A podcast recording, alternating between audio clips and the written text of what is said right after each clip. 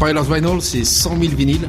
À peu près 70 vendeurs. Paris Loves Vinyl son 100.000 vinilos, 70.000 vendedores en un solo día. Es una mezcla de tiendas de discos, de sellos discográficos. También hay vendedores independientes que venden en casa a través de internet y 8 disc jockeys que pinchan en directo exclusivamente vinilos. Avec 8 DJ qui jouent en live toute la journée, que, bien sûr que du vinyle. Bonjour, fais un reportage pour Radio France Internationale. Je voulais vous poser quelques questions. Estamos en el distrito 12 de París, en el espacio Reuilly, donde se celebra el Salón París Love Vinyls. París ama los vinilos, una cita fundada por Denis Dantas que este año llega a su novena edición. Je suis un passionné de vinyle depuis plus de 30 ans. Soy un apasionado de los discos vinilos desde hace 30 años. Me gustan estilos de música muy variados, desde el reggae, hip hop, soul, funk, jazz y desde hace un tiempo también la música clásica. Euh, moi, je, je, je He estado en muchos salones y ferias de discos a lo largo de mi vida y me di cuenta de que el formato había envejecido mal, así que quería hacer algo muy dinámico con los mejores vendedores y proponer cosas más actuales y enfocadas hacia los jóvenes. La mayoría de los visitantes es gente joven y el 30% de la clientela es femenina. La fórmula funcionó y se ha convertido en la cita con el vinilo más importante de Francia. Et à chaque édition, il y a énormément de monde. Es cierto que solo hace falta levantar un poco la cabeza de las cajas de los vinilos y echar un vistazo de 360 grados para darse cuenta de que la inmensa mayoría de los visitantes son gente muy joven y con bolsas repletas de vinilos recién comprados. Entre ellas, Lisette, de tan solo 22 años. Soy una gran fan de los vinilos. Es mi padre el que me transmitió esta pasión y ha influenciado mucho en mis gustos. Así que miro un poco lo que le gusta a él. He comprado varios discos de estilos muy variados. Hay un poco de todo. Un disco de sucus, estilo musical originario de Congo Kinshasa y Congo Brazzaville. Dos discos de Daft Punk. También tengo rap estadounidense. Tengo un montón de vinilos en casa. Un armario repleto.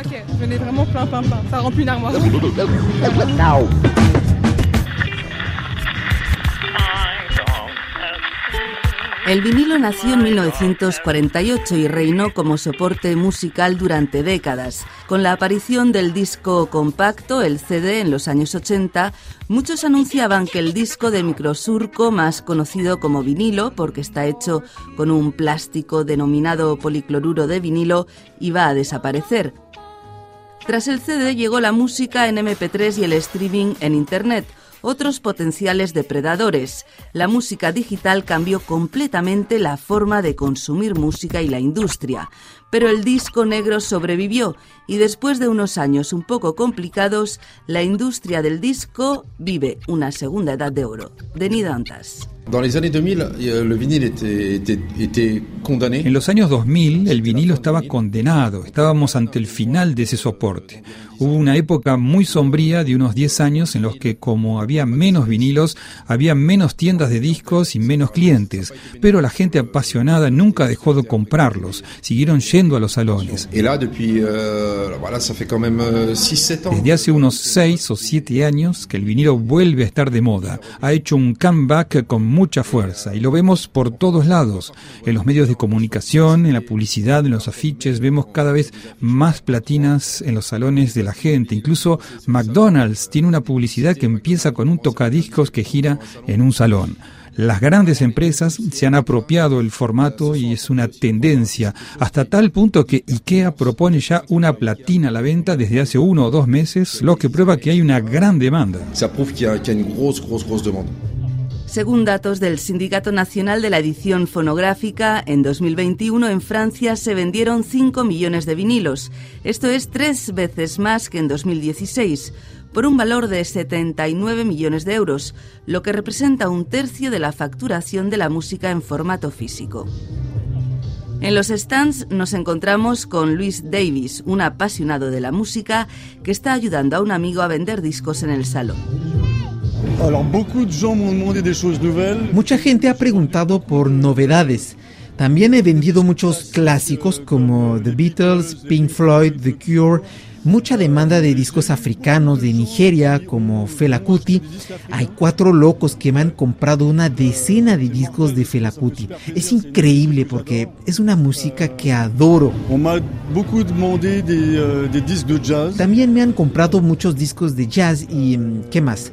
Mucha música pop como The Black Keys, Offsprings, Nirvana y también Red Hot Chili Peppers, que están teniendo como una segunda vida después de la publicación de su primer álbum hace casi 40 años. Es una locura.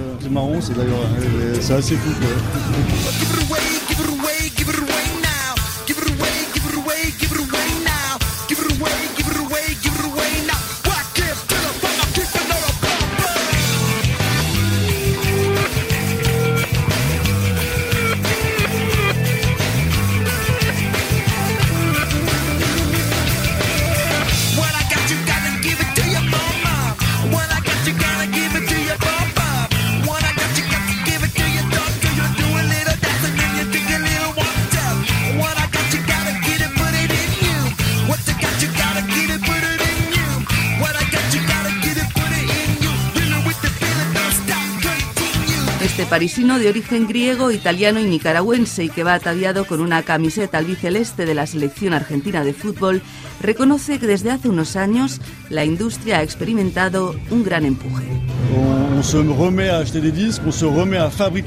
La gente está volviendo a comprar discos, se vuelven a fabricar vinilos. Hay que saber que cada vez hay más fábricas en el mundo. Las máquinas y la tecnología han evolucionado. Se prensan mejores discos en gran cantidad. La prueba de ello es que justo detrás de ti se está grabando un vinilo en estos mismos instantes. Es una tecnología que yo diría incluso que se está democratizando no solo estamos en una segunda edad de oro, yo diría que estamos en la tercera. Et qui, oui, peut me faire dire qu'il y a de plus en plus de disques et un, on arrive à un troisième et même un quatrième âge d'or du, du disque. No muy lejos nos encontramos con Luis de la empresa Discomatón, que efectivamente está grabando vinilos en directo, una compañía que nació hace un año y que está especializada en hacer vinilos personalizados. Está la opción de internet. La gente nos envía ficheros de audio y los ponemos en vinilo de 33 revoluciones, 45 o incluso a 78 revoluciones, como quiera el cliente. Y luego personalizamos las carátulas. La gente también puede venir a nuestro estudio, grabar y se van directos con su vinilo. A veces también nos desplazamos, como hoy, con un estudio portátil, una cabina de grabación y la máquina para grabar en el vinilo. ¿Y cómo funciona esta máquina con la que se graban los vinilos?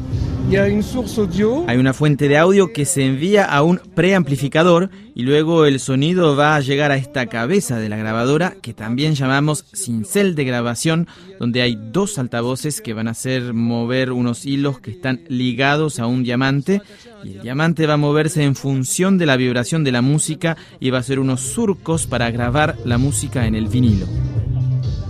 La industria es víctima de su éxito hasta tal punto que las fábricas de vinilos no dan abasto. Así nos lo explica Denis Dantas, fundador de este salón parisino del disco.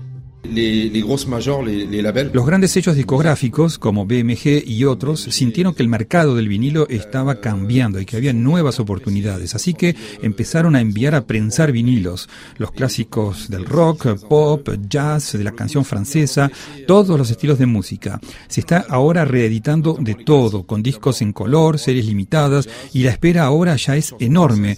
Hay que contar un año para poder prensar vinilos. Esto hay que reconocerlo, es un aspecto negativo para los sellos independientes, que hacen un trabajo de titanes buscando música y que hacen un buen trabajo de reedición.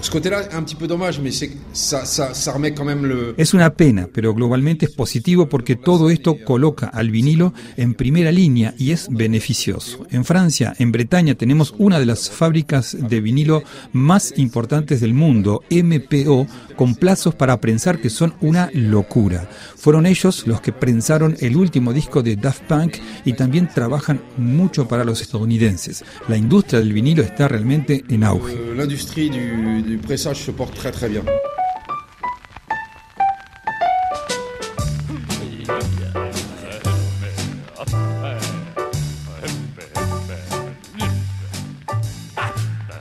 Efectivamente, la empresa familiar MPO, que emplea a 520 personas, experimenta una explosión de su actividad desde agosto de 2020, con un alza del 50% de los pedidos con respecto al año anterior. Han pasado de prensar 65.000 vinilos a 90.000. La mayoría de los clientes se encuentra en Estados Unidos, otra de las pruebas que muestra que el vinilo se está convirtiendo en el producto físico de referencia en la edición musical. Todos los artistas sacan vinilos al mercado en grandes cantidades. Por ejemplo, en 2021 la cantante británica Adele mandó fabricar 500.000 vinilos de 30, su cuarto álbum.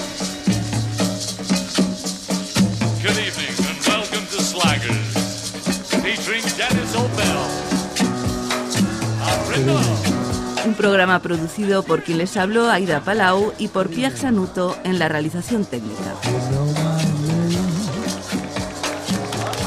Never look up my number. You know my name. That's right. Look up my number.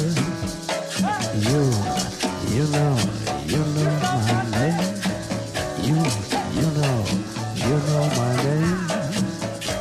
You know my name. Ba ba ba ba ba ba ba ba. Look up my number. You know my name. That's right, look up the number. Oh, you know, you know, you know my name. You know, you know, you know my name. you know my name. Ba-ba-ba-bum. Look up the number. You know my name. Look up the number. You, you know, you know my name, baby. You, you know, you know my name. You know, you know my name.